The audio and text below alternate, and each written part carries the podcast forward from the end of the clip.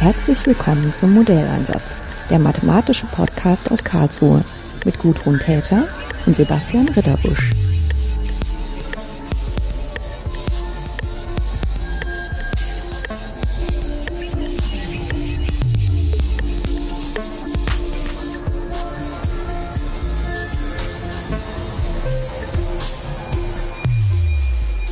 Heute habe ich äh, Kim Berude zu Gast. Hallo Kim. Hallo Sebastian.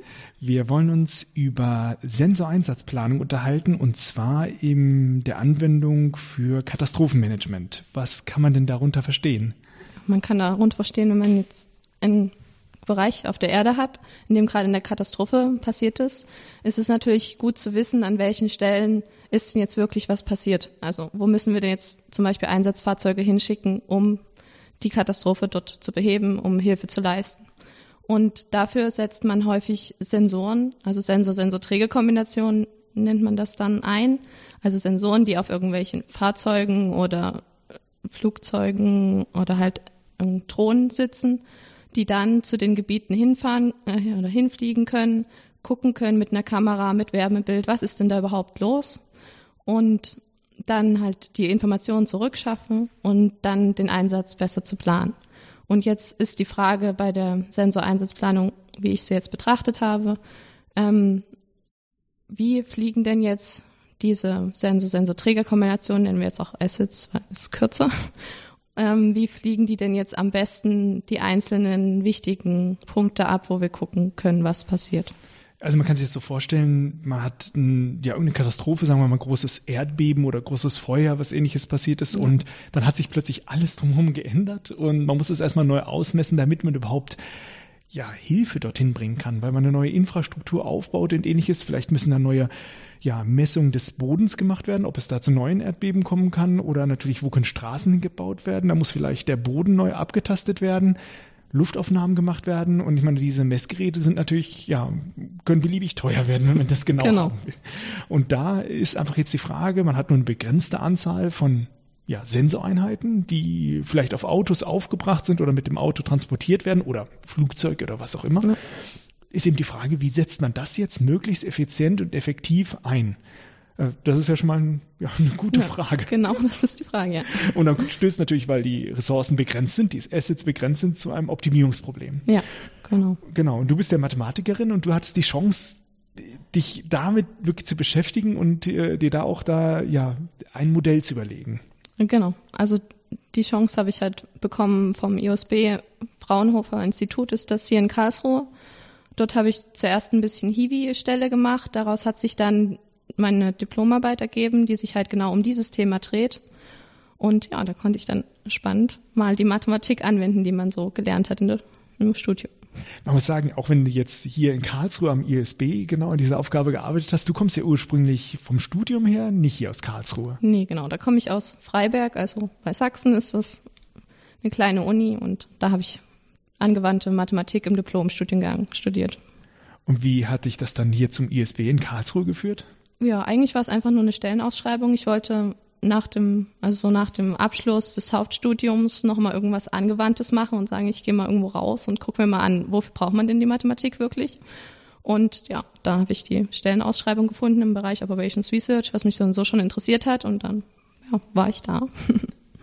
Da muss man sagen, Operations Research hatten wir ja auch schon mal eine Folge im Podcast und zwar mit Marco Lübbecke und wer sich noch an die Folge erinnert, da wird einem vielleicht das eine oder andere auch mal bekannt vorkommen.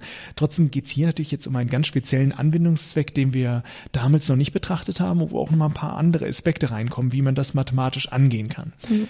Denn äh, ja, wenn, wenn man so ein Mathebuch aufschlägt und sucht so, ja, ich will Sensoren, den Einsatz von Sensoren planen, da findet man typischerweise ja nichts darüber. Ja, das ist richtig. Und deswegen haben wir uns halt überlegt, ja, was ist denn ein Problem, was wir denn im Lehrbuch finden, damit wir auch irgendwas haben, wo wir drauf aufsetzen können. Und das ist halt genau, ein, es ist dann ein Vehicle-Routing-Problem, also ein Problem der Tonplanung. Man kann sich das halt überlegen, wir haben unsere Sensoren und die Fahrzeugen, die sollen bestimmte, die sollen diese Einsatzgebiete anfahren.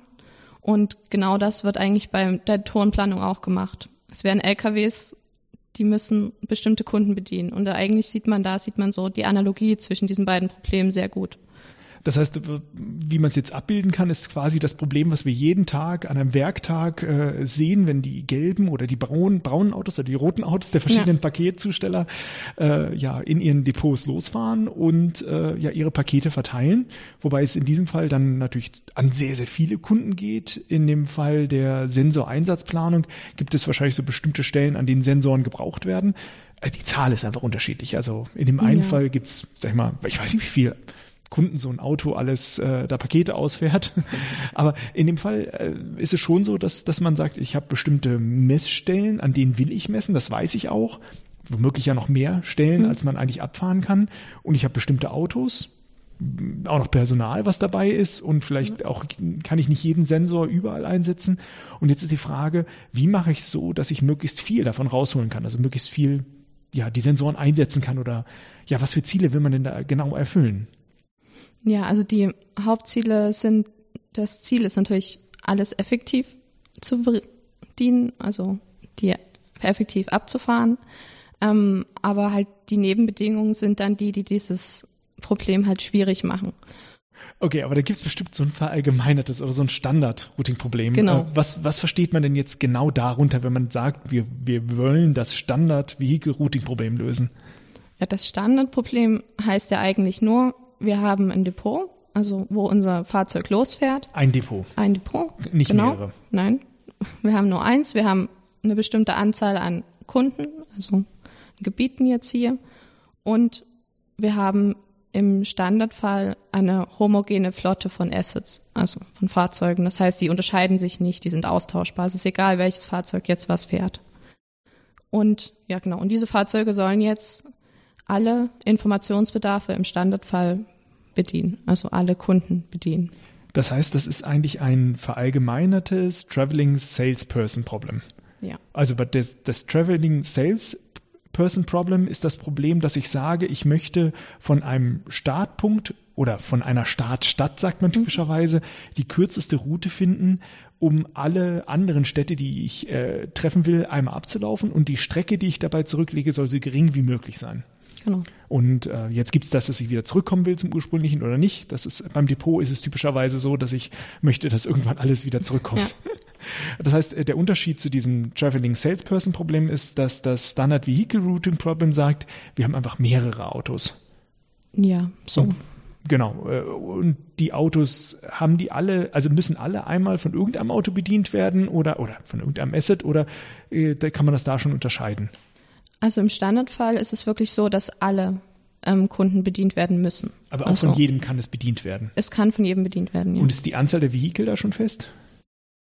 Nein, also das kann man, also im Standardfall ist es so, dass es unendlich viele Vehikel gibt. Aber dann lass doch jedes Vehikel einmal. Ah, nee, wenn nee, ich jedes, in Effekt, wenn, ja, das kommt halt drauf dann. an, ja. Also, wenn ich jetzt so denke, die, die sind, die, die Punkte liegen alle genau auf einem Kreis, da macht es keinen Sinn, dass ich, äh, wenn es 20 Punkte gibt, dass ich 20 Autos losschicke, weil die dann ja alle quer durch den Kreis fahren. Da ist besser, ja. wenn ein Auto komplett durchfällt. Ach so, genau. ja, die Frage ist, nach was man also optimiert. Genau, das ist halt die Frage, was ist so unsere Zielfunktion? Wenn die Zielfunktion wäre, ich will äh, die möglichst geringe Strecke zurücklegen, dann lasse ich ein Auto alle durchlaufen. Ja. Soll es möglichst schnell gehen, dann lasse ich 20 Autos loslaufen, weil genau. dann wäre das die kürzeste Strecke. Dann muss man das einfach noch sagen, was ist sozusagen die Objective Function, die Optimierungsfunktion. Ja, genau. Genau, aber das Problem ist jetzt natürlich, da kommt man direkt drauf, schon allein das vereinfachte Problem des Traveling Salesperson Problem, wo man nur ein Auto hat, das ist ja allgemein nicht so leicht zu ja, lösen. Das ist richtig. Also es ist halt NP schwer. Das heißt, es ist halt so mit einem normalen Computer eigentlich in endlicher Zeit nicht machbar. Da kommt drauf an, wie groß das Problem ist. Ja, genau, ja. Jetzt also im Allgemeinen ist es natürlich, wenn wir jetzt nur eine Stadt haben, dann ist das sehr schnell gemacht. Aber wir haben ja im Normalfall sehr viele Städte oder bei uns halt sehr viele Informationen, die irgendwo gesammelt werden müssen. Und deswegen wird es halt dann immer schwerer. Genau, NP steht für ähm, nicht deterministisch polynomial lösbar. Ja, also. Das ist ein bisschen abstrakt. Bisschen, bisschen lang, aber es heißt halt einfach, dass auf einer deterministischen Rechenmaschine ähm, in polynomialer Zeit das nicht lösbar ist. Ja, was man sich so ein bisschen darunter vorstellen kann, ist, naja, wenn etwas polynomial lösbar ist, das könnte zum Beispiel linear lösbar sein. Das heißt, wenn ja. ich halt 100, äh, also ein Problem mit, äh, was 100 Felder groß ist und ich nur 100 Schritte dafür brauche in der Größe und es sind 200, dauert es doppelt so lang, wenn es quadratisch wäre, dann würde es halt nicht wenn es doppelt so viele sind, doppelt so lange dauern, sondern zweimal zwei so lange, viermal so lange. Das hört sich jetzt schon nach viel an, aber wir kennen auch Probleme, die sind kubisch, da wäre es halt für doppelt so viel achtmal so lang. Und das wäre alles polymial. Genau, also das sind alles einfache Probleme, so in der Mathematik. Und nicht polymial heißt, dass man eben kein Polynom angeben kann, sprich es steigt noch stärker und eine Klasse dafür wäre exponentiell steigend. Ja. Also, dass es mit jedem Schritt noch mal viel schlimmer wird. Also erst beim, Verdoppelt doppelt so viel, dann viermal beim nächsten Mal, beim nächsten Mal achtmal und so eine Art, dann hätte man schon ein exponentielles Verhalten. Und das Problem dabei ist, dass, dass es für, ja, mehrere und n steht jetzt eben für Punkte, die angefahren werden äh, oder wie viele Verbindungen es gibt, ähnliches. Das kann einfach ähm, so unfassbar schnell steigen. Wenn man einmal die Schwelle überstiegen hat, wo man es trotz des Problems noch lösen kann, wenn es dann ein bisschen größer wird, dann kann es einfach wirklich exponentiell explodieren und damit, so meinst du, das ist nicht ja. mehr lösbar. Solange das Problem klein ist, geht's, ja. aber alle. Aber halt im Allgemeinen sozusagen ist es nicht. Ja, oder sagen wir so, die Wirklichkeit ist immer so fies, dass die Computer gerade nicht mehr ausreichen. Ja, klar, weil in dem Moment, wo man ein Problem, ich meine, man muss sagen, auf was dem Rechner sind, sind wir zum Mond geflogen. Ich meine, das ist ein Rechner, da, da ist jedes Smartphone inzwischen schlauer. Ja. Äh, wenn man die Probleme natürlich vereinfacht löst oder halt noch mehr Mathematik verwendet, dann kann man Probleme auch noch mal weiter herunterbrechen und kann selbst Probleme lösen, die un unmöglich scheinen. Wenn hingegen äh, man aber sagt, okay, ich kann jetzt nicht noch unendlich lange immer wieder neu daran entwickeln, sondern ich muss einfach praktisch Probleme lösen und mehrere Probleme lösen, dann werden die Probleme auch irgendwann größer und schwieriger. Du hast gerade schon gesagt, was es alles für Restriktionen gibt. Das macht es ja nicht leichter. Also hört sich erstmal so an, Restriktionen, ja. es gibt weniger Lösungen, aber dadurch wird es trotzdem komplizierter. Welche Lösungen sind, sind denn okay? Ähm, dann wird es einfach schnell schwierig, dass man sagt, so nicht polynomiale Probleme, die sind echt schwer und äh, kann man auf einem normalen Rechner typischerweise nicht mehr lösen, wenn es einfach zu groß wird, weil es halt explodiert. Genau, das heißt, wenn schon das Traveling Salesperson Problem ist, dann heißt das eben auch, dass die, diese, äh, dieses allgemeine Routing, Vehicle, Routing Problem, dass das natürlich noch schlimmer ist und äh, hast du so eine Größenordnung, was für Probleme im Moment überhaupt lösbar sind? An Anzahl Assets oder Anzahl Punkten? Ich meine, in welchen Größenordnungen bewegen wir uns da? Also ich weiß jetzt nicht, wie es aktuell ist in den Papern, die ich gelesen habe. Die waren alle sehr alt dazu, weil das ist alles so, so die Algorithmen, die es gibt, die wirklich optimal lösen, sind halt schon sehr lange, existieren da schon sehr lange und da war es immer so in der Größenordnung von 100 Kunden, die man lösen konnte. Heute sind wir viel weiter, ich weiß. Aber, sehr aber dafür kriege ich halt, habe ich jetzt keine Zahlen gefunden. Moment, sehr lange redest du jetzt über 100 Jahre oder eher 50? Ähm, 50 würde ich jetzt. Na naja, gut, das ist ja, das sind ja zwei Generationen. So lange jetzt dann auch nicht. Ja, aber es ist halt so in dem Fortschritt, was in mathematisch so passiert ist, ist es ja doch eine Zeit. Und auch mit den Rechnern, ich sag mal, da ist jetzt doch in den letzten 50 Jahren sehr viel besser geworden. Ja, ich muss sagen, da, da, gerade in, in, in solchen Bereichen wurden damals sehr, sehr viele Algorithmen gefunden, äh, wo man einfach noch nicht die Rechenleistung hat. Inzwischen sitzt man einfach an einer anderen Stelle, an der man arbeiten muss. Wie bringt man das den Computer bei? Weil auch wenn man so sagt, naja, was soll man denn in der Mathematik programmieren? Naja, das ist unser Werkzeug. Ich meine, am Ende, wir können uns sehr, sehr viel ausdenken. Wir können Dinge effizienter umsetzen, indem wir uns mehr Gedanken darüber machen. Aber sehr oft steht am Ende äh, ein Computer da, mit dem man das dann umsetzen will. Und da entstehen nochmal ganz eigene Probleme, nämlich, wie modelliere ich das Problem? Wie modelliere ich die verschiedenen Restriktionen, von denen du gesprochen hast? Und wie setze ich das nachher um? Ja, und da ist doch manchmal ein sehr großer Unterschied zwischen Modell und Umsetzung. Ja, natürlich. Äh, bei den Wegen ist natürlich interessant, welche Punkte kann ich denn überhaupt erreichen? Also das ist ein ganz normales Routing-Problem. Da kann ich halt nicht, äh, wenn ein Berg dazwischen ist, dann komme ich da nicht rüber. Ja, genau. Ähm, und dann haben wir halt auch an unsere Fahrzeuge noch weitere, also wir haben jetzt keine homogene Flotte, wir haben total verschiedene Assets, die haben verschiedene Sensoren. Also nicht jedes, jeder Sensor ist für jedes Gebiet sinnvoll zu nutzen. Und dadurch kommt halt auch nochmal rein, dass man sagt, man nicht alle Fahrzeuge können alle Kunden bedienen. Und wir haben auch ganz verschiedene Eigenschaften. Also es ist die Geschwindigkeit der Fahrzeuge können unterschiedlich sein. Halt wirklich die Einsatzzeit kann auch von Fahrzeug zu Fahrzeug unterschiedlich sein. Also das ist auch nochmal etwas, was sehr viel mehr Variablen in unser System bringt, weil man halt im Normalfall beim Vehicle Routing Problem hat man, es ist eine kombinatorische Optimierungsaufgabe, während man hat eine ähm, 01 eine binäre Variable, die uns sagt, wir fahren von Kunde 1 zu Kunde 2 oder von Kunde I zu Kunde J Und jetzt durch diese heterogene Flotte müssen wir halt jetzt unterscheiden, welches Fahrzeug fährt denn von I zu J. Und dadurch kommen jetzt pro Fahrzeug dann immer eine variablen Tool mehr hinzu. Also ja, das ist total interessant, was du gerade gesagt hast. Also zwei Dinge muss man sich erstmal klar machen. Das eine, was du gerade gesagt hast, ist, ist ein kombinatorisches Problem. Das hört sich erstmal so an, ja, klar, man muss es ja irgendwie so zusammenwürfeln, fährt man erst zu Stadt 1, dann zu Stadt 2, aber wenn man sich erstmal bewusst wird, das ist ja gar nicht etwas, was ich einfach mal so kontinuierlich ausrechnen kann. Da gibt's nicht nur so eine Lösung wie 0, dann 0,1, 0,2. Nein, entweder ich bin erst bei der Stadt 1 und dann bei der Stadt 2. Vielleicht zur Stadt 3 fahre ich nicht mit diesem Auto, sondern mit einem anderen. Das sind nur ganz bestimmte diskrete Punkte, zu denen ich hinfahren kann und die ich festlegen muss. Und dazwischen gibt es keine Zwischenwerte. Und das heißt halt, die Mathematik unterscheidet sich schon mal vollkommen von dem, wo man zum Beispiel so Approximationswerte zunächst ausrechnet, weil man muss einfach, wenn man eine Lösung hat, also man sagt, der fährt dahin, der fährt dahin, da kann man nicht sagen, du fährst halb zu der Stadt, sondern du fährst dahin, du fährst dahin.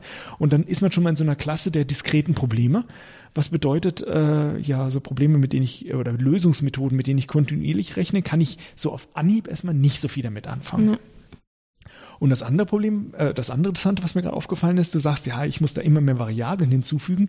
Man stellt sich so vor, ja, man löst Gleichungen, aber wenn man jetzt äh, sagt, ich will jetzt dieses äh, Standard Vehicle Routing Problem mit den Erweiterungen dann natürlich auch für den, äh, ja, von der Mathematik und später auch für den Computer nutzbar machen, muss ich halt sehr, sehr viele Gleichungssysteme aufstellen, die nachher mein Modell beschreiben. Und in dem Modell sind dann vielleicht Koeffizienten drin, die bedeuten, dies Auto fährt da, da und da und da lang. Und das können dann plötzlich hunderte von Variablen werden, auch wenn ich nur zehn Autos habe und vielleicht zehn Städte, schon allein, weil ich sagen will, dieses Auto fährt zu dieser Stadt. Und das wird noch nicht mal reichen, denn ich muss ja noch sagen, in welcher Reihenfolge der das abläuft. Das heißt, für jede dieser Eigenschaften kommen neue Variablen hinzu und nachher habe ich, auch wenn ich nur zehn Autos habe, plötzlich ein riesengroßes System.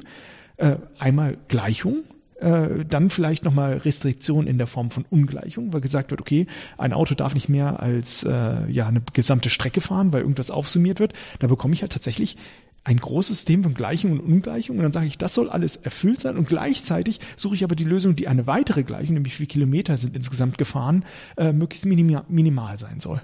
Also da entsteht echt ein großes Problem und du sagst schon, wenn an ein Auto hinzukommt, was anders als die anderen ist, müssen noch neue Variablen hinzukommen. Und dann merkt man so, dass das Problem, ja, ich habe hier zwar einmal eine Ente stehen, einmal einen großen äh, ja, ähm, Vierradauto und da hinten habe ich einen Bus, äh, schon wird das Problem viel komplexer, als wenn ich äh, ja viermal genau das gleiche Auto hätte. Ja. Und wenn man sich jetzt noch vorstellt, dass die Sensoreinsatzplanung jetzt noch ein Konzept mehr hat, und zwar, dass die Assets mehrfach eingesetzt werden können. Im Normalfall kann halt das Asset aus dem Depot raus, Kunden bedienen und wieder zurück zum Depot und dann war's das für das Asset. Und jetzt betrachten wir halt auch noch, was passiert denn, wenn das Asset jetzt halt wieder aufgetankt werden kann oder neu bestückt werden kann und jetzt nochmal rausfahren kann zu weiteren Kunden. Ja, da bin ich aber eigentlich ganz überrascht, weil eigentlich könnte ich mir vorstellen, ja, das ist ja eigentlich wie ein neues Auto, nur dass ich eine Restriktion habe. Es kann erst später anfangen, äh, also wenn das ursprüngliche Auto wieder da ist, starte ich wieder neu in gewissem Maße. Also ja, das könnte man, kann man so modellieren. Das ist jetzt nicht das, wie ich rangegangen bin. Ich habe halt wirklich gesagt, gut, wir haben jetzt für unser unser Asset jetzt halt mehrere Routen, die man irgendwie zu einem Oberbegriff von Reisen, habe ich das genannt, zusammenfasst. Und dann muss man halt wirklich modellieren, in welche Route ist mein Asset gerade. Weil dieser Übergang von Asset ein, also wenn du jetzt zwei Assets einfügen würdest, um zwei einzelne Routen zu fahren, dann müsstest du halt eine Nebenbedingung irgendwie dranbringen, dass das zweite Asset wirklich erst losfährt, wenn das erste Asset kommt. Das heißt, du müsstest die irgendwie zusammenkoppeln, ah ja, was halt doch schwieriger ist, als zu sagen, wir haben halt ein Asset, das fährt Routen und die, der, das Ende der letzten, der ersten Route muss halt vor dem Beginn der zweiten Route sein. Es ist stimmt, dann schon stimmt. leichter zu koppeln, ja. denke ich. Die, die hängen dann zusammen und dann ist dafür noch eine Gleichung rein. Ja, ja klar, also genau. gut, ist und? eigentlich eine andere Sichtweise, aber du hast recht, das ist dann schon was völlig anderes, als würde man, würde man unterschiedliche Autos fahren lassen. Ja, und es dadurch kommen halt noch mehr Variablen rein, weil unsere Variablen jetzt nicht nur entscheiden, wo fährt unser Asset lang, welches Asset fährt lang, sondern noch in welcher Route fährt dieses Asset gerade da lang. Das heißt, wir haben damit pro Route nochmal einen neuen Satz Variablen, was immer wieder mit dazu kommt. Also es wird halt dann noch größer, wo man halt wirklich irgendwann sagt, ja gut, wir müssen mal aufhören, das Ding realitätsnah zu machen, weil irgendwann hört die Mathematik dann auch mal Weil auf. die Mathematik nicht so schnell, ja, der Computer ja, aber gibt der auf. Computer erst richtig. Man muss jetzt sagen, wenn man so ein Gleichungssystem hat ähm, und vielleicht auch Gleichung und Ungleichungssystem und man will das lösen, ähm, dann gibt es so ein Standardverfahren, das äh, unter einer bestimmten Neben also unter einer Optimierungsfunktion, da gibt es so das Standardverfahren des äh, Simplex-Algorithmus. Das ist so ein bisschen, als würde man ein lineares Gleichungssystem lösen, nur dass man immer noch ein paar extra Schritte dafür macht. Das ist so sehr gut bekannt. Das große Problem an diesem Simplex-Algorithmus ist, naja, der arbeitet kontinuierlich. Da könnte man zwar eine Lösung rauskriegen, aber womöglich muss man dann Ja. erst halb zu der einen und halb zu der anderen Stadt fahren. Das geht halt nicht. Das heißt, wir brauchen halt erstmal die diskreten Lösungen. Auch von davon gibt es ja unendlich viel, also nicht unendlich viele, extrem Ja. viele, weil wenn ich mir überlege, ich habe nur zehn Städte, auf wie viele verschiedene Reihenfolgen kann ich die Städte anfahren, schon allein mit einem Auto, das ist eine Zahl, die unglaublich wächst. Das ist auch der Grund, warum das Problem nicht polynomial deterministisch äh, ja programmierbar ist, sondern äh, warum man da wirklich äh, ja so ein Problem, was unheimlich schnell wächst und deswegen schwer berechenbar wird. Man muss da halt auch noch im Gegensatz zu diesem linearen Programm, wie man auch die Simplex-Verfahren nennt, einfach ein anderes Verfahren wählen. Und ja, ein Verfahren wäre natürlich einfach alle Probleme, äh, alle Lösungen einmal auszuprobieren. Ja, das kann man machen. Man sitzt man nur sehr, sehr lang. also ist eigentlich nicht möglich. Man nimmt dann eher so ähm, ein, das Standardverfahren da, um exakt zu lösen, ist halt das Branch and Bound Verfahren. Das heißt, man nimmt sich halt die, dieses diskrete Problem und sagt, man relaxiert darüber, also man macht erstmal alles Diskrete weg, man sagt, na gut, wir haben jetzt nur noch einen kontinuierlichen Raum und löst dann erstmal das Problem. Damit bekommen wir natürlich eine untere Schranke, weil wir lösen über einen größeren zulässigen Bereich. Also wo man quasi auch halb zu einer Stadt hinfahren könnte, Genau, was realistisch ja, nicht möglich genau, ist. aber das wäre die an sich beste Lösung über den Raum. Aber das ist natürlich jetzt nicht zulässig. Und deswegen sagt man jetzt, gut, wir setzen jetzt mal eine Variable auf eins oder null. Da verzweigt man jetzt an der Stelle. Man sagt jetzt, gut, wir legen jetzt fest und das erste Fahrzeug muss jetzt einfach mal den ersten Kunden bedienen. Weil sozusagen Oder- das kontinuierlich sah es so aus, als müsst, könnte der Wert Ja. in der Richtung ein besonders Ja. gutes Ergebnis bekommen. Dann sagt man einfach so, okay, dann setze ich das Ja. mal jetzt so, als wäre er dort. Genau, dann guckt man erstmal da weiter und löst halt dieses Problem jetzt unter der Annahme, ich habe da irgendwo eine Variable ist eins und der Rest ist wieder egal, also ist kontinuierlich. Jetzt löst man dieses Problem wieder und jetzt guckt man mal, was kommt denn jetzt da raus. Wenn wir jetzt daraus eine diskrete Lösung schon durch den Simplex bekommen, ist das natürlich sehr gut, dann ist das eine Lösung für unser Problem. Und wenn das jetzt nicht der Fall ist, dann kann es natürlich noch sein, wir finden gar keine Lösung. Dann machen wir auch nicht weiter, weil dann geht es dann irgendwie nicht mehr weiter. Und oder wir machen halt noch weiter und verzweigen halt noch mal mehr dieses diese wir sagen jetzt nicht nur Fahrzeug 1 muss zur Kunden 1 fahren, sondern auch zu Kunden 2. Das heißt, man, wenn man aber dieses, Also- diesen Branch macht, sagt man, ich lege jetzt fest, ähm, äh, dass dieser, dass er durch diese Stadt fährt und wenn ich dann Simplex nochmal mache, darf dieser Wert sich nicht wieder verändern. Genau. Also so kann es gibt natürlich da auch verschiedene Varianten, aber so könnte man es machen. Also man muss sich halt immer bei dem Branch and Bound irgendwo gucken, wie verzweigt man jetzt unsere Detailprobleme. Und das Verzweigen ist halt bei 0-1-Variablen kann man halt sehen als, wir setzen die eine einmal 0 und der andere Zweig ist 1. Und diese 01 Und- bedeutet Fahrt, äh, zum Beispiel wenn Genau, der fahr Wert für oder fahr IJ äh, Ja. ist äh, 1 oder 0, dann bedeutet das, äh, wenn ich äh, A, I, J auf 1 setze, dann könnte das heißen, das Auto I fährt durch die Stadt J. Ja. Zum Beispiel. Und das heißt aber dann auch, das ändert natürlich Restriktionen für alle anderen Autos, die brauchen dann nicht mehr durch diese Stadt fahren. Genau. Und ich meine, theoretisch erstmal, wenn man das macht, dann würde ich jetzt quasi einmal sagen, okay, äh, ich würde quasi ähm, ein bisschen schon ein, ein educated guess machen, sozusagen ein informiertes Raten. Okay, ich bekam einen Wert in dem, in dem nicht diskreten Verfahren, das nahe einem bestimmten, also es sieht so aus, als sollte der am Anfang diese Stadt wählen. Also sage ich, nehme ich mal an, er, er geht durch diese Stadt und dann löse ich weiter. Dann habe ich jetzt eine diskrete Variable festgelegt und äh, ich probiere dann weiter, mach, gucke, ist eine andere Variable, die nahe zu eins ist oder nahe zu null und setze die dann. Da kann ich ja immer weitergehen äh, und ich komme dann erstmal zu einer Lösung. Da weiß ich aber nicht, ob diese Lösung Ja, wirklich genau. besonders gut ist, sondern ich habe mich nur erstmal anhand dieser ja angenäherten diskreten Lösung möglichst schnell zu einer Lösung, die wahrscheinlich auch, ja, die muss ja dann sogar auch funktionieren. Äh, es sei denn, Simplex gibt kein Ergebnis. Kann das passieren? Ja, das hängt davon ab. Ja, klar, wenn ja, der zulässige ja, Bereich leer. Ja. da muss man jetzt sagen, der Simplex-Algorithmus, der liefert, äh, es sei denn, man geht ins Unendliche, der Simplex ist, ist nicht geschlossen.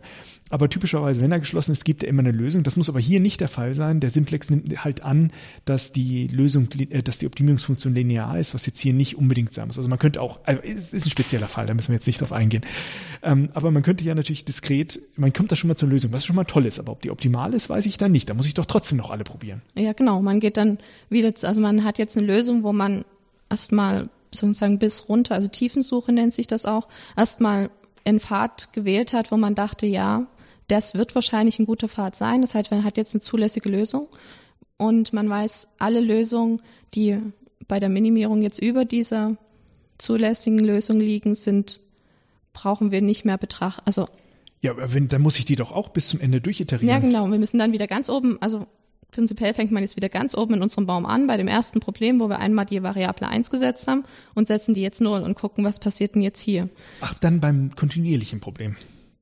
Ja, wir sind wieder ganz oben beim Ja, genau. kontinuierlichen Problem im Baum und haben uns ja für eine Richtung entschieden. Also wir setzen irgendeine Variable 1 und haben müssen und haben jetzt damit eine Lösung gefunden. Aber wenn jetzt das Aber- kontinuierliche schon nicht besser ist als die eine, die wir gefunden hatten, Genau. dann dann braucht man, also wir würden dann weiter verzweigen und wenn wir da jetzt schon rausbekommen, in dem nächsten, immer bei einer Verzweigung, dass da ein größerer Zielfunktionswert rauskommt, als wir bei der schon Lösung irgendwie raus hatten, dann wissen wir, wir können hier auf, wir können da aufhören, wir müssen nicht mehr weiter verzweigen, um und wissen dann ab irgendwann, wenn wir alles verzweigt haben und gesehen haben, es geht gar nicht mehr weiter, dass unsere Lösung optimal ist. Ah, das heißt, ich spare mir sozusagen diesen gesamten Weg dadurch, dass ich natürlich diese relaxierte Lösung mir angucke, dass ich ähm, ja äh, es ohne die Diskret-Anforderung löse, dass wenn ich da ähm, ja nicht mehr äh, nicht besser werden kann, dann kann Diskrete nicht besser sein. Ich kann es mir Genau. sparen und damit wird plötzlich mein riesiger Baum, den ich suchen muss, plötzlich sehr klein, Ja. weil sobald ich meine erste Lösung habe, brauche ich den Rest nicht mehr anschauen. Ja, genau. Das erinnert mich an ein anderes, also an anderen Algorithmus, der auch diesem Branch and Bound sehr, sehr ähnlich ist, den, mit dem ich mich gerade in dem anderen Projekt, dem Terrain-Projekt, da gibt's auch einen Podcast, äh, beschäftige. Und zwar haben wir da das Fußgänger-Routing und das Fußgänger-Routing kann man auch über den sogenannten A-Stern-Algorithmus lösen. Und der A-Stern-Algorithmus ist auch, ja, ist ein Routing-Problem, aber nicht so ein Vehicle-Routing-Problem, sondern ist halt, wie kann ich mich auf einer Karte, auf einem Netz möglichst schnell von Punkt A nach Punkt B bewegen. Und auch da müsste ich theoretisch alles durchsuchen. Und es gibt Verfahren, mit denen man das, das Netz vollständig durchsucht. Aber man, sobald man ein Netz hat von der gesamten Erde, könnte das natürlich recht lange so dauern, das zu durchsuchen.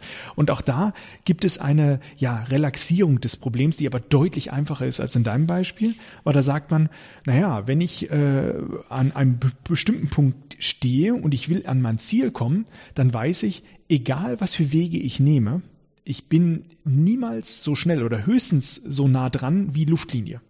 Das heißt, die, diese vereinfacht, das relaxierte Problem ist Luftlinie ausrechnen. Das kann ich auf, dem, auf der Erdkugel über die Geodete sehr leicht. Ich könnte sogar einfach nur den Abstand ausrechnen ähm, und habe das schon mal als so Näherungswert. Und dann würde ich einfach sagen, ich bin jetzt an irgendeinem Punkt im Netz und ich äh, habe jetzt meine Entscheidung, wo kann ich hingehen. Da habe ich zwar nicht nur die binäre Entscheidung, sondern vielleicht drei, vier, fünf Wege, die weggehen.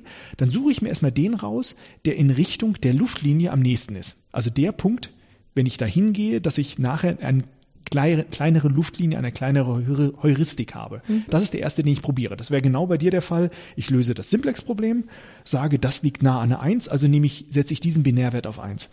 Gut, da bin ich an diesem Punkt und kann jetzt wiederum sagen, okay, jetzt bin ich so und so viele Meter gegangen und jetzt gucke ich mir an, wo kann ich jetzt wieder als nächstes hingehen? Gibt es einen weiteren Punkt, wo ich meine bisherige Strecke plus die neue Heuristik, also wenn ich dann wieder gegangen bin, bin ich dann näher dran oder von meinem Ursprungspunkt? Kann ja sein, dass mein erster Punkt in Sackgasse gegangen ist. Und dann geht man immer weiter und guckt sich immer an, wie viel Restentfernung habe ich. Bis man, also genau auf die gleiche Methode, ich gehe sozusagen den direkten Weg, kann auch sein, dass ich irgendwann mal eine Sackgasse bin, dann nehme ich den nächstbesten, bis ich irgendwann direkt angekommen bin. Dann ist meine Heuristik null, aber ich habe ja den ganzen Weg schon aufaddiert durch das Netz, wie ich gegangen bin. So, und jetzt habe ich ja noch eine Menge Optionen, die ich auch noch offen habe, die ich eigentlich noch untersuchen muss. Aber jeweils kann ich bei allen anderen, ich habe ja einen Weg gefunden, der hat eine bestimmte Distanz, sage ich mal fünf Kilometer, und wenn ich jetzt abzweige, kann ich bei jeder Abzweigung sagen, okay, wie weit bin ich jetzt gegangen, schon auf dem echten Weg, und was ist mein Luftlinienabstand? Wenn die Summe der beiden dann aber größer ist als mein schon gefundener Weg oder der bisher bestgefundene Weg, kann ich es auch lassen. Und auch da kann ich auf die gleiche Art und Weise dann ganz viel wegfallen lassen. Das ist sozusagen eine Vereinfachung des Branch and Bounce Verfahren, aber direkt auf dieses Kartenrouting. Das finde ich einfach so sehr ja, anschaulich an der Stelle. Und ich beschäftige mich zufälligerweise auch gerade damit. Das heißt, das ist äh, äh, ja dieses A-Stern-Verfahren, das ist äh, super klasse. Also hier in Karlsruhe wurde auch ein Verfahren entwickelt, äh, ja, dass es den A-Stern noch verbessert hat, in dem das hierarchisch dann angeguckt wurde. Das ist äh, klappt es noch ein bisschen besser, aber das ist ein ganz anderes Thema. Ähm, trotzdem ist dieses äh, Bench-and-Bound-Verfahren schon extrem, äh, ja, extrem effizient. Aber du hast ähm, ja auch gesehen, es gibt auch nochmal weitere Verfahren, die es nochmal weitermachen. Das hatten wir auch im Podcast mit Marco Lübbecke. Und zwar äh, dieses Branch and Cut. Wie genau. unterscheidet sich das dann? Ja, also das Branch and Cut ist eigentlich eine Erweiterung des Branch and Bounce um ein Schnittebenenverfahren, nennt sich das. Also dort wird in der wird das halt wie das, Kon das relaxierte, also das kontinuierliche Problem gelöst. Das passiert ja auf einem größeren Polyeder als das diskrete Problem eigentlich so, so liegt. Wenn man sich da die konvexe Hülle, also das kleinste Polyeder, was alle von diesen Punkten umschließt, anguckt, ist das kontinuierliche Problem das Polyeder, was da entsteht, im Normalfall größer. Und jetzt ist halt die Frage, durch den Simplex kommt man da irgendwo in einen, in einen Schnittpunkt von zwei Geraden und jetzt sucht das Schnittebenenverfahren, versucht jetzt einfach noch mehr Nebenbedingungen hinzuzufügen, um von dem großen Polyeder näher an das kleine, an den kleinen guten Polyeder, was nur die konvexe Hülle von den diskreten Punkten ist, heranzukommen. Und so löst man eigentlich auf jeder Ebene dieses, das Teilproblem, wo wir mal ein paar Variablen fix haben, ein paar nicht, noch nicht fix.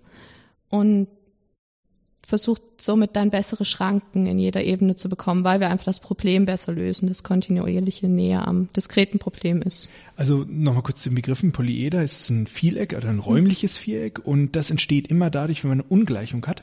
Eine Ungleichung äh, sozusagen erstmal im zweidimensionalen ist eine Ungleichung immer auf einer Seite von einer Linie.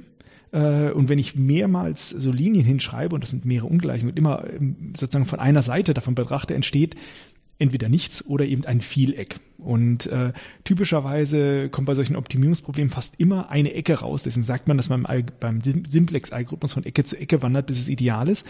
Und im Räumlichen erweitert sich dann dazu, dass die Linien zu Ebenen werden. Und beim Vierdimensionalen sind das dann auch immer Hyperebenen, sagen wir Mathematikerinnen und Mathematiker dazu.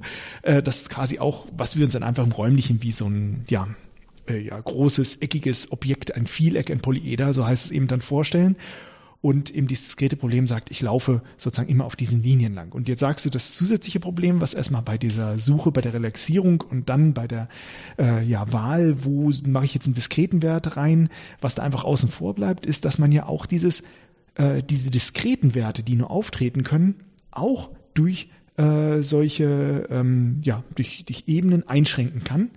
Und diese Ebenen oder diese Halbebenen, muss man dann sagen, also die Halbräume, die füge ich dem Problem noch hinzu, weil sie ändern den Werteraum, der zulässig ist, nicht, aber beeinflussen mein Simplex-Verfahren, was ja vorher nichts von diesem zulässigen Werteraum wusste, weil es gibt Lösungen, die sind beim, beim Simplex kommen typischerweise Lösungen raus, die sind ja optimal, aber nicht zulässig, weil ich kann nicht in der Stadt halb hinfahren, ich bin nicht halb schwanger. Äh, und äh, wenn ich jetzt sage, okay, ich mache aber jetzt so eine Begrenzung rein, ich kann nicht äh, zweimal eine Stadt reinfahren, dann habe ich einfach eine Lösung hingemacht, die meine, äh, eine Bedingung hinzugefügt, die meinen Lösungsraum nicht verändern wird, aber äh, dem Simplex-Verfahren einfach noch mehr Grenzen gibt und dadurch äh, ja eher erzwingt, dass das Verfahren schneller zu einer guten Lösung kommt. Genau. Und das äh, ich meine, das haben sich ja nicht nur Leute einfach ausgedacht aus Lust und Laune, das funktioniert dann auch besser? Ja, also das funktioniert auf jeden Fall besser. Dann gibt es noch weitere Erweiterungen, da habe ich dann aber auch nicht mehr so einen Einblick. Also habt ihr auch in dem Operation Research Podcast dann noch das Branch and Cut and Price, wo man halt jetzt da noch eine Ebene mehr, noch noch ein bisschen besser diese Probleme lösen kann. Aber da habe ich jetzt auch nicht so einen Einblick. Also ich vermute mal bei dem ähm, beim Routing-Problem, äh, also wenn, wenn man jetzt sagt, ich will, ich will vom Punkt A als ein Fußgänger zu Punkt B kommen, da könnte man einfach nochmal so künstliche Begrenzungen einfügen, wie, naja, auf die Autobahn wirst, brauchst du gar nicht erst angucken, die, die man sonst, also als Fußgänger geht man halt nicht auf der Autobahn, obwohl es ein schlechtes Beispiel. Na gut, müssen wir uns ja mal genau angucken. nicht jedes Autobeispiel ist perfekt. Nein. Na gut, okay. Aber du hast dich ähm, noch äh, mit weiteren Strategien beschäftigt, die dir das Problem noch weiter erleichtert haben. Genau, ja, wir haben einfach gesagt, Also der Branch and Bound und diese ganzen Verfahren sind alles exakte Lösungsverfahren. Die brauchen bei sehr vielen Variablen sehr lange. Und jetzt haben wir gesagt, gut, unsere Sensoreinsatzplanung mit dem Mehrfacheinsatz, das hat so viele Variablen. Wir stützen uns jetzt mal gar nicht auf die exakten. Wir sagen, für die Anwendung reicht es uns, unexakte Lösungsverfahren zu verwenden, die aber viel, viel schneller sind und sich auch einfacher implementieren lassen. Also haben wir gesagt, gut, wir gehen jetzt zu Heuristiken über, die halt auch sehr in großer Zahl existieren für das Vehicle-Routing-Problem. Und ja, da haben wir uns dann den Large Neighborhood Search ausgeguckt als Verfahren. Äh, ganz kurz, also, also ihr sagt jetzt einfach, okay, äh, ich meine, auf der einen Seite könnte man ja sagen, ich löse ein vereinfachtes Problem, wo ich einfach nicht alle Restriktionen reinwerfe. Mhm. Das kann ich lösen, aber ihr sagt, nee, unsere Restriktionen sind uns wichtig, weil das Auto kann nicht fünfmal am Tag losfahren, deswegen müssen wir die alle hinzuschreiben. Und um nun zu sagen, okay, ich will aber trotzdem eine Lösung haben, sagt ihr, ich vereinfache an anderer Stelle indem man diese Heuristiken einfügt. Und ähm, was ist denn genau dann äh, vereinfacht, was äh, Heuristik, also wie zum Beispiel bei dem äh, bei der Abstandsberechnung, da sage ich Luftlinie ist was, was ich einfach in einer einfachen Gleichung mhm. lösen kann, wo ich kann, nur nicht mal eine Optimierung mehr machen müsste. Deswegen habe ich das auch schon Heuristik genannt. Was, was bezeichnet ihr als Heuristik dort? Also eine Heuristik ist am Ende auch ein Algorithmus, der aber nicht den gesamten Lösungsraum durchsucht. Also im schlimmsten Fall durchsucht der Branch and Bound das Branch-and-Bound-Verfahren, wenn wir schlechte Grenzen haben, den gesamten Lösungsraum. Also guckt sich wirklich alles an. Und eine Heuristik sagt einfach, nee, wir gehen nur Pfade, wo wir denken, dass sie bringen uns zu einem Ziel und alle anderen zulässigen Lösungen lassen wir irgendwie links liegen und sind damit natürlich viel schneller durch. Und ja, wir optimieren auch keine Probleme mehr, sondern wir nehmen uns wirklich nur mit der Large Neighborhood Search wirklich nur aus dem zulässigen Bereich mal eine Lösung raus, gucken uns die an, gucken, was ist denn jetzt, wie sieht denn die Lösung aus, wie sieht der Zielfunktionswert aus, gucken dann eine nächste Lösung aus dem Bereich und gucken da einfach immer mal irgendwo im Bereich, im zulässigen Bereich durch und nehmen uns dann von all den angeguckten Lösungen ganz grob natürlich die Beste raus. Ah, das ist irgendwie so ein bisschen auch äh, so ein genetisches Verfahren, was sagt, ich habe eine Lösung und jetzt verändere ich die irgendwie ein bisschen und probiere, ob das besser wird. Ja, genau. Also genetische machen noch ein bisschen mehr. Da habe ich jetzt auch nicht ganz reingeguckt, weil es dann noch macht noch mal so einen Riesenpool an neuen Lösungsverfahren auf. Ich habe dann hauptsächlich in den konstruktiven und in Verbesserungsheuristiken ähm, geguckt. Also konstruktive Heuristiken sagt einfach, wir müssen uns erstmal irgendeine Lösung konstruieren, wie der Name schon sagt wo man zum Beispiel sagt, man macht eine Savings-Heuristik, ist so ein Beispiel dafür. Man fängt halt an, erstmal jeden Information, also jeden Kunden in eine einzelne Route reinzupacken und packt dann Stück für Stück die Routen so zusammen, dass sie irgendwann eine zulässige Lösung ergeben. Und jetzt kommt so ein Large Neighborhood Search, was wir halt hauptsächlich dann verwendet haben, her, nimmt diese Lösung und zerstört die erstmal wieder. Weil wir müssen ja irgendwie zu einer anderen Lösung kommen. Und diese Zerstörung kann in verschiedenen, in verschiedene, ja, Regeln folgen. Man kann einfach zufällig eine Anzahl an Kunden aus der Lösung rausnehmen oder man nimmt einen Kunden und nimmt dann alle nächsten Kunden raus. So, jetzt hat man dann irgendwie eine Teillösung und Kunden, die dann draußen sind. Und jetzt wird die Lösung wieder aufgebaut. Also die Kunden werden dann wieder neu reingeschmissen und so wird sich halt Stück für Stück, das wird dann halt immer weitergemacht und es wird Stück für Stück sich durch den Lösungsraum so bewegt. Also ist Neighborhood Search eigentlich so ein Synonym dafür, ich habe eine Lösung und ich suche in der weiteren Umgebung, wie wir auch immer sagen, so Epsilon-Umgebung, äh, da gibt es keine bessere Lösung. In diesem Fall würde man versuchen, okay, ich habe eine konstruktive Lösung gefunden, wie zum Beispiel, also eine Möglichkeit wäre natürlich dieses äh, äh, Branch and Bound äh, quasi einmal durchzurechnen. Dann habe ich aus dem, indem ich einmal vorwärts gehe, das ist ja quasi so ein konstruktives Verfahren, aber dann nicht anfange drumherum alles zu suchen, sondern meine fertige Lösung zu nehmen äh, und die äh, ja einfach an bestimmten Stellen mal da was rauszureißen, da mal was rauszureißen und irgendwie anders zu verteilen. Und äh, das, der Vorteil ist natürlich, dass ich nur auf, also und dann die wieder zu reparieren, also erst kaputt machen, dann wieder reparieren dass ich aber sagen kann, ich kann in einer bestimmten Zeit 100 verschiedene reguläre Lösungen ähm, ja, mir angucken und dann nehme ich die beste davon.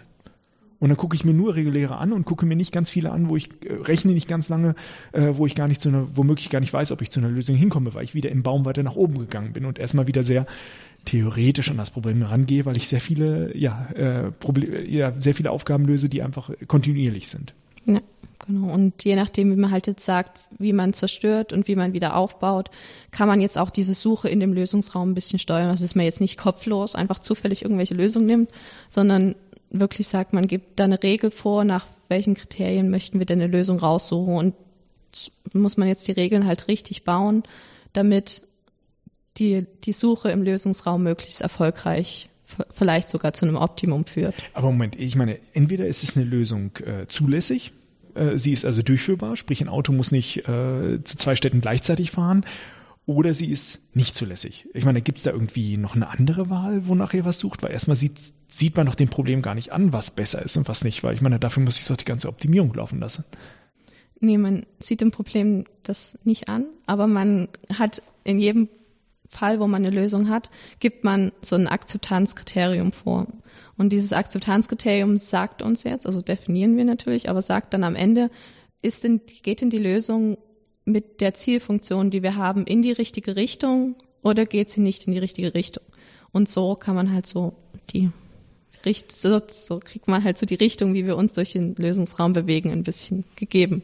Ja, äh, das ist eigentlich ein total menschliches Vorgehen, dass man erstmal in der Mathematik im Modell abbilden muss. Also ich meine, man kann sich vorstellen, so ein typisches, sehr ähnliches äh, Optimierungsproblem ist halt für eine ganze Schule den Stundenplan aufzustellen. Mhm. Das ist genauso diskret. Ich habe bestimmte äh, Assets, sprich Klassen, Klassenräume und Klassen und ich muss erfüllen, dass bestimmte Dinge in der Woche gemacht werden. Und das hat man ja früher auch ohne Computer gelöst, indem man einfach angefangen hat, auf einem riesigen, also es gab so, ich weiß noch in meiner ähm, Grundschule, auch im Gymnasium habe ich das mal gesehen, so eine riesige Tafel Tafel, wo aufgezeichnet war, wer wann wie was äh, für Unterricht gemacht hat. Nicht aufgezeichnet, sondern ein Kärtchen draufgesteckt. Und das hat dann der, ja wahrscheinlich der Schulleiter oder so, dann einfach erstmal sich zu, zusammengewürfelt, wie es klappt, wenn das erste gefunden hat.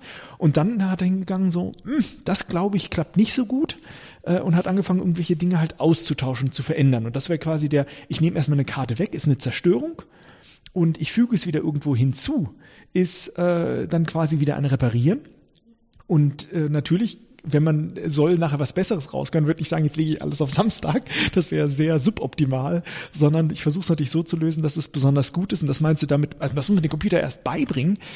Nachher meine Ziel, mein Ziel funktional soll besser werden. Und äh, dann bin ich auf dem richtigen Weg. Ja, genau. Du hast es ja nicht nur theoretisch beachtet, du hast ja gerade erzählt, ihr habt auch echte Probleme gelöst. Ich meine, das sind natürlich konstruierte Probleme hm, wahrscheinlich ja. gewesen. Aber ja, wie groß? Du sagst 50 äh, Kunden, was waren da die Kunden? Sind das so die Orte, die angefahren werden Genau, das sind die Orte, die angefahren werden müssen. Das sind 50 Stück. Wir haben auch mal mit 100 ausprobiert. Aber dadurch, dass wir so viele Nebenbedingungen an unser Problem haben, muss man halt bei 100 also schon bei 50 Gebieten muss man halt für 50 Gebiete festlegen, wie sind denn die Zeitfenster, wie ist denn das, wie ist denn das dann. Also man kommt von der Definition schon, wird man schon sehr müde, mehr Informationen, also einfach mal mehr Gebiete zu nehmen, weil man einfach sagt, man muss so viel dafür festlegen, dass man irgendwann mal aufhört, wenn man erstmal nur das Programm so testen wollte, wie ich es gemacht habe. Aber woher kommt dieser Test? Habt ihr euch den ausgedacht oder ist der irgendwie einem reellen Problem nachempfunden? Mhm. Den haben wir uns komplett ausgedacht erstmal. So, wir sind da noch nicht so weit, dass man sagt, man geht da an in die Anwendung und guckt mal, was tritt denn dort auf. Das ist so, denn wäre dann jetzt so der nächste Schritt. Wir haben jetzt ein funktionierendes Programm für unsere Testfälle und jetzt müsste man dieses Mal auf weitere angewandtere Probleme laufen lassen. Aber ihr habt trotzdem ja schon sehr tief euch überlegt in dem Sinne, ich nehme jetzt an, also irgendjemand muss ja da so eine, ich sag jetzt mal Story geschrieben haben, Aufgabenstellung. Ähm, ja, also das Auto darf nur zwischen sieben und neun Uhr fahren äh, und äh, dann und um 13 Uhr ist gerade Flut, da muss dort ein äh, Meeresinstrument an der Stelle sein. Äh, da muss also sich schon so jemand so alle möglichen Fragen überlegt haben. Hat das jetzt dann, also ich meine, wir müssen jetzt mal sagen, du hast hier eine wissenschaftliche Arbeit darüber geschrieben, du hast eine Diplomarbeit darüber geschrieben. Ähm, und das kam quasi von deinem Betreuer, diese, diese Aufgabe. Ja, genau, das kam alles so aus der Richtung und ich habe das dann nur genommen, in mein Programm gesteckt und dann mal also, geguckt, was los ist. Also hat quasi so ein Experte vom, vom IOSB gesagt, so, also so ein typischer Fall, wie sowas auftreten kann und was wir eigentlich berücksichtigen möchten, hat diese verschiedenen Arten von Restriktionen und ähm, äh, hat dann einfach Beispiele für gegeben und gesagt, so das ist jetzt unser großes Problem A und hattest doch mehrere? Du hattest auch kleinere? Ja, ich habe auch kleinere. Also es gibt halt diese zwei, zwei Richtungen. Man bekommt Probleme und sagt, kann in meine Heuristik dieses Problem lösen. Aber man deckt sich natürlich auch selber aus, was, was wollen wir denn jetzt eigentlich mal mit unserer Heuristik zeigen? Was ist denn das Tolle jetzt an der Heuristik? Und dann denkt man sich ja auch mal Beispiele aus, die genau das zeigen. Also das war jetzt hier, in meinem Fall ging es halt hauptsächlich um den Mehrfacheinsatz von den Fahrzeugen. Und da war es halt mal ein Beispiel zu konstruieren, wo man total gut sieht, dass dieser Mehrfacheinsatz wirklich sinnvoll ist. Also ich habe halt, es gab am IOSB schon das Programm ohne Mehrfacheinsatz. Ich habe halt den Mehrfacheinsatz noch dazu implementiert und aus der aus der Neugier heraus, ob das, was man jetzt neu gemacht hat, auch wirklich toll ist, kommen natürlich dann auch Beispiele. Ich muss sagen, das ist äh, beim IUSB nun wirklich nicht theoretische Forschung, sondern die arbeiten hier ganz praktisch an dieser Senseentwicklung. Es gibt ja hier in Karlsruhe zum Beispiel auch ein riesengroßes Open-Air-Festival, das Fest, das auch äh, sozusagen mit Hilfe von äh, den, den Sensordaten vom ISB ja noch viel sicherer gemacht wurden, von den Menschenbewegungen und ähnliches. Also die wissen schon, wovon sie da reden. Und wenn die sagen, dass es die, die diese Aufgabenstellung gibt, herauszufinden, wie kann ich meine Sensoren am effizientesten zum Einsatz bringen, äh, kann man sich vorstellen, dass es auch wirklich so eingesetzt äh, wird. Und äh, äh, ja, offensichtlich war auch der Bedarf dafür da, dass sie schon eine Software dafür äh, geschrieben haben. Aber wenn man jetzt hört, so, ja, also den mehreren, mehrere Einsatz von Fahrzeugen, das muss man bisher per Hand optimieren, äh, war es ja sehr naheliegend, dass man da nochmal mathematisch ja. drauf schaut. Ist ja interessant. Stand das auch genauso in dieser Ausschreibung drin, die du gelesen hast damals? Ähm, ja, genau, das stand so drin. Also ich wusste schon, dass es schon was gemacht wurde, dass schon ein Problem und eine Implementierung da ist und dass ich darauf jetzt sozusagen aus, aufsetze. Es war halt auch sehr interessant, erstmal zu verstehen, was wurde denn schon gemacht und wie kann ich das jetzt am effektivsten, also so, dass halt schon Programmteile konnten dann übernommen werden und ja, das war dann halt so auch nochmal so ein mehr an Spannung, um erstmal so zu sehen, ähm, was haben die denn schon gemacht? Verstehe ich das? Und wie bringe ich jetzt meins ein? Und wie habt ihr die Ergebnisse dann ja evaluiert oder überprüft oder euch angesehen? Ja, also das mit der Überprüfung, das ist auch so eine Sache, die muss noch gemacht werden. Also wir hatten jetzt sechs Monate, wie man so für eine Diplomarbeit hat, nur Zeit. Und mit den Beispielen, also es gab halt diese Beispiele, die wurden ohne den Mehrfacheinsatz mal gerechnet und mit meinem, mit dem Mehrfacheinsatz. Und da haben wir schon gesehen, dass es wirklich, dass mehr Informationsbedarfe, also mehr Kunden bedient werden konnten als ohne Mehrfacheinsatz. Und das hat eigentlich schon ausgereicht, sage ich mal so, jetzt für die Arbeit zu sagen, das hat sich wirklich gelohnt, was da gemacht wurde. Ja, gut, dann hast du ja eine Evaluation. Ich ja, meine, auf der also, natürlich, ja. ob du es jetzt live einsetzt, wenn du weißt, okay, äh, ich habe vorher ein automatisches System, dass du dann per Hand nacharbeiten musstest, oder halt jetzt schon komplett ein System, was auch diesen äh, Gesichtspunkt berücksichtigt und ja, ob die Lösung zulässig ist, siehst du ja auch auf dem Plan, äh, ist es ja schon mal ein sehr, sehr gutes Ergebnis. Ähm, also das hört sich erstmal so an, so, ach ja, jetzt kann man ein Auto doppelt verwenden. Sobald es aber 100, äh, also 100 Punkte gibt oder 50 Punkte und äh, 10 Autos, wird das Problem halt schon gleich viel, viel größer. Und das darf man halt dabei nicht vergessen, dass man dann wirklich auch Modelle dafür bauen muss, die das dann auch überhaupt angehen können, das Problem. Ja, gab es da für dich auch so überraschende Momente, was du so gar nicht erwartet hättest oder Also muss ich erstmal drüber nachdenken. Kurz, also ja, also überraschend war erstmal, wie komplex ein Programm sein kann. Also ich habe halt in der Mathematik, wenn man programmiert, macht man das von null. Das heißt, man nimmt sich einen Algorithmus, ein leeres, eine leere Datei und fängt an zu programmieren. Dort war jetzt schon ein ganzes Framework da, was mit sehr vielen Klassen zusammengespielt hat. Und das war erstmal so ein, erstmal so ein Erschlagen sein von, was kann man denn alles machen und ich verstehe eigentlich nichts von dem Code und das war so das Erste, wo ich erstmal so dachte, boah, musste man sich erstmal reinfinden. Und dann halt, dass dieser Mehrfacheinsatz wirklich sehr viel bringt. Also wir hatten Beispiele mit diesen 100 Kunden, wo man ohne Mehrfacheinsatz wirklich nur 70 Kunden bedienen konnte und dann haben wir halt 98 bedienen können, wo man dann halt wirklich sagt, ja, doch, das macht schon echt Sinn, das mal zu betrachten.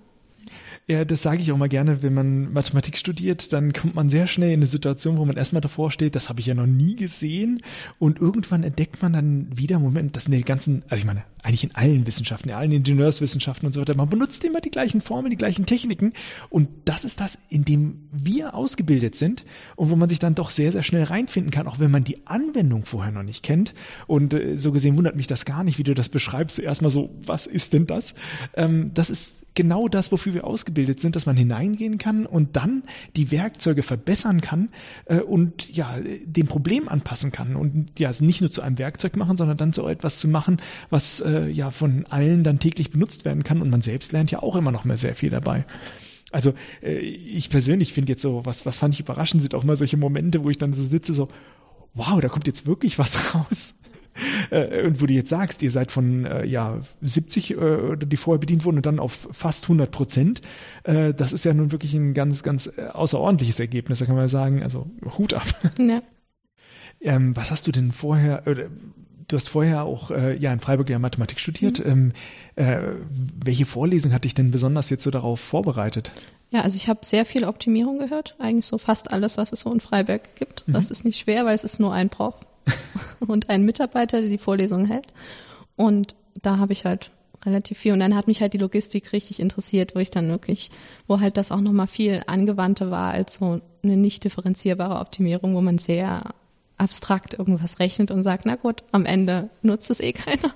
Und dort hat man halt gesehen, ja, man braucht das, man muss irgendwelche planen, das wird immer mehr, sag mal, mit Amazon ist es die werden immer mehr irgendwelche Routen planen müssen und das hat mich dann fasziniert und deswegen dachte ich, gehe ich in den Bereich.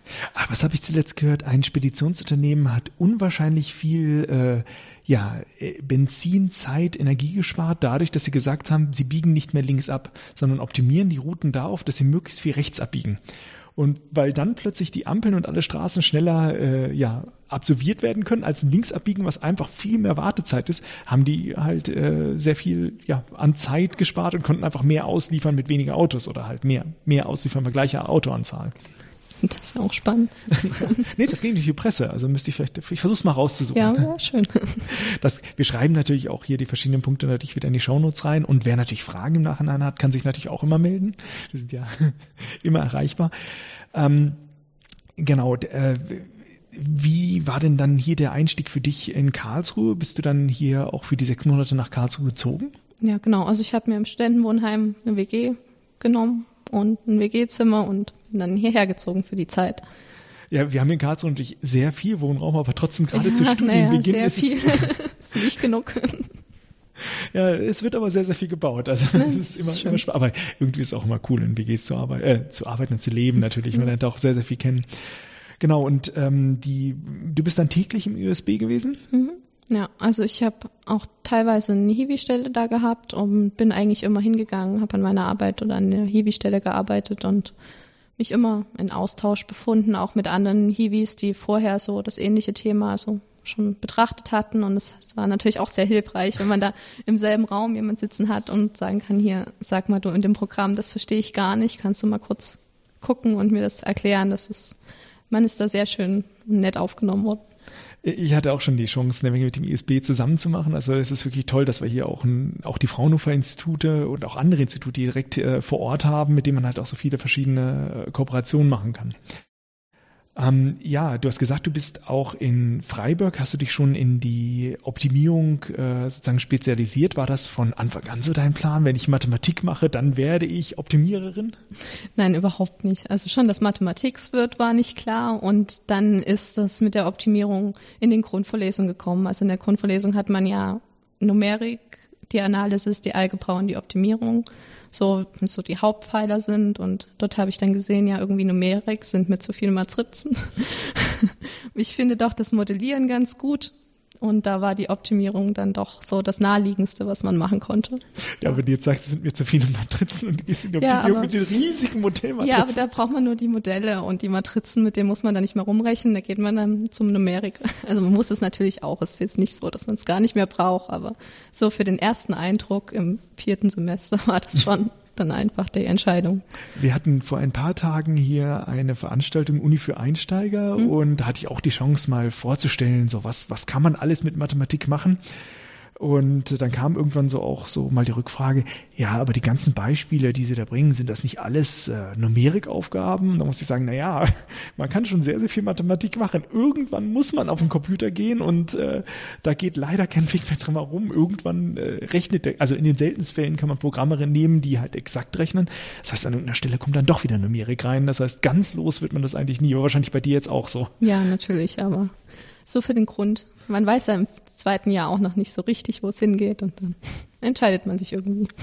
Ja, und was hat dich äh, eigentlich äh, dazu gebracht, überhaupt Mathematik zu studieren? Also ich war an so einem Tag der offenen Tür in Dresden und da haben mich einfach ein paar Mathematikstudenten angesprochen, haben mir das so erzählt, was kann man so machen, wie ist das Studium so? Und dann dachte ich, Mensch, das klingt gar nicht so schlecht, so im Vergleich zu anderen, die mir irgendwas über ihr Studium erzählt haben. Da habe ich mich ein bisschen damit beschäftigt und dachte dann, ja, doch, das klingt für was, was du fünf Jahre lang machen willst. Also Tag der offenen Tür, da warst du auch noch ganz offen, hast du gesagt, ich gucke mir auch andere Fächer an. Was war denn für dich da noch in der Auswahl? Also Psychologie hätte ich auch noch sehr gern gemacht und dann so Wirtschaftsingenieurwesen, also so schon die Richtung Wirtschaft ist halt das, wo ich mich dann auch in der Mathe ein bisschen hinspezialisiert habe. Aber so, das war so das Grobe. Ja, ja, dieser Bereich Operations Research, äh, der, der, den zählt man ja auch ganz weit in den Bereich der Wirtschaftsmathematik hinein. Aber äh, also ich persönlich, für mich schlägt da auch ein ganz großer, äh, also nicht unter diesem Namen Operations Research, aber ich kann mich ja für Optimierungsaufgaben total begeistern. Äh, so gesehen ist es, ich, ich hatte auch das Gespräch mit äh, Marco Lübeck und habe erstmal gefragt, was ist denn das überhaupt? Ich kann mit dem Begriff gar nichts anfangen. Für mich war das immer nur Optimierung, äh, wobei das natürlich im wirtschaftswissenschaftlichen Bereich ganz klar als Operations Research immer geführt wird und natürlich auch die Wirtschaftsmathematik nennt das natürlich auch so. Aber äh, das ist ja interessant, dass du dann auf diesem Tag der offenen Tür dazu gekommen bist. In der Schule äh, bist du da noch gar nicht so hingegangen, hingekommen, oder? Nö, also mir hat Mathe immer Spaß gemacht, aber es war immer so, naja, macht Spaß, aber es gibt auch andere spannende Sachen. Und ja, da war ich sehr offen eigentlich, so, wo es hingehen sollte. Und dann, ja ging es dahin. Hat es damit auch noch keine Vorstellung, was man mit Mathematik eigentlich dann wirklich anfangen kann? Nee, ich habe halt ein bisschen recherchiert, dass man sagt, man möchte ja nie irgendwas studieren, wo man dann am Ende keinen Job findet. Das ist ja dann doch schon eine Entscheidung. Und da ich dann gelesen habe, ach ja, damit kann man doch eigentlich alles machen. Und dann dachte ich, na gut, sagt mir jetzt zwar nichts, aber alles klingt schon mal nicht schlecht. Man muss ja sagen, äh, die, äh, die Idee, was kann man denn eigentlich mit dieser Mathematik anfangen? Da hast du ja schon dazwischen auch mal was gehört. Ich habe gehört, da, da hast du auch einen Podcast gehört dazu. Ja, natürlich habe ich ja, ja. den Podcast-Modellansatz, aber das kam erst später, muss ich sagen. Das habe ich noch nicht in der Schule. Das war, äh, war total nett. Du, du hast mich dann irgendwann auch Gudrun besucht, als du hier nach Karlsruhe gekommen bist und hast dir erzählt, dass du den Podcast gehört hast. Hat sich natürlich Gudrun extrem gefreut. Das freut mich. Und da, damals äh, hat sie mir auch schon gleich gesagt, so, oh du, da war jetzt jemand da, sie macht gerade eine Diplomarbeit beim USB. Wenn, wenn sie fertig ist, dann müssen wir mit ihr darüber ein Gespräch machen. Und das ist heute Schön, so weit gekommen. Hat, ja. ja, jetzt ist für dich so nach den sechs, äh, sechs Monaten Diplomarbeit, äh, wie würdest du jetzt da zurückgucken? Ähm, wie fandst du das? Also ich bin ja noch nicht ganz durch. Die Verteidigung muss ich noch machen. Und viel Erfolg dafür. Dankeschön. ähm, aber es ist, war eine sehr schöne Zeit. Also ähm, ich habe so viel am IOSB gelernt, auch nicht nur mathematisch, sondern einfach auch, wie redet man mit Informatikern über das, was man umsetzen möchte. Und es hat sehr viel Spaß gemacht. Also ich würde es immer wieder so machen. Ja. Ja, und jetzt hast du die Gelegenheit gehabt, uns allen auch mal noch einen Einblick da reinzugeben. Ich möchte mich ganz herzlich bei, bei dir bedanken dafür. Und äh, ja, das nächste Mal, wenn ich von einem Katastropheneinsatz höre, dann werde ich gleich mal wieder darüber nachdenken, wie kriegen sie eigentlich die ganzen Informationen dort zusammen. Ja. Kim, vielen, vielen Dank für ich das danke Gespräch. Dir.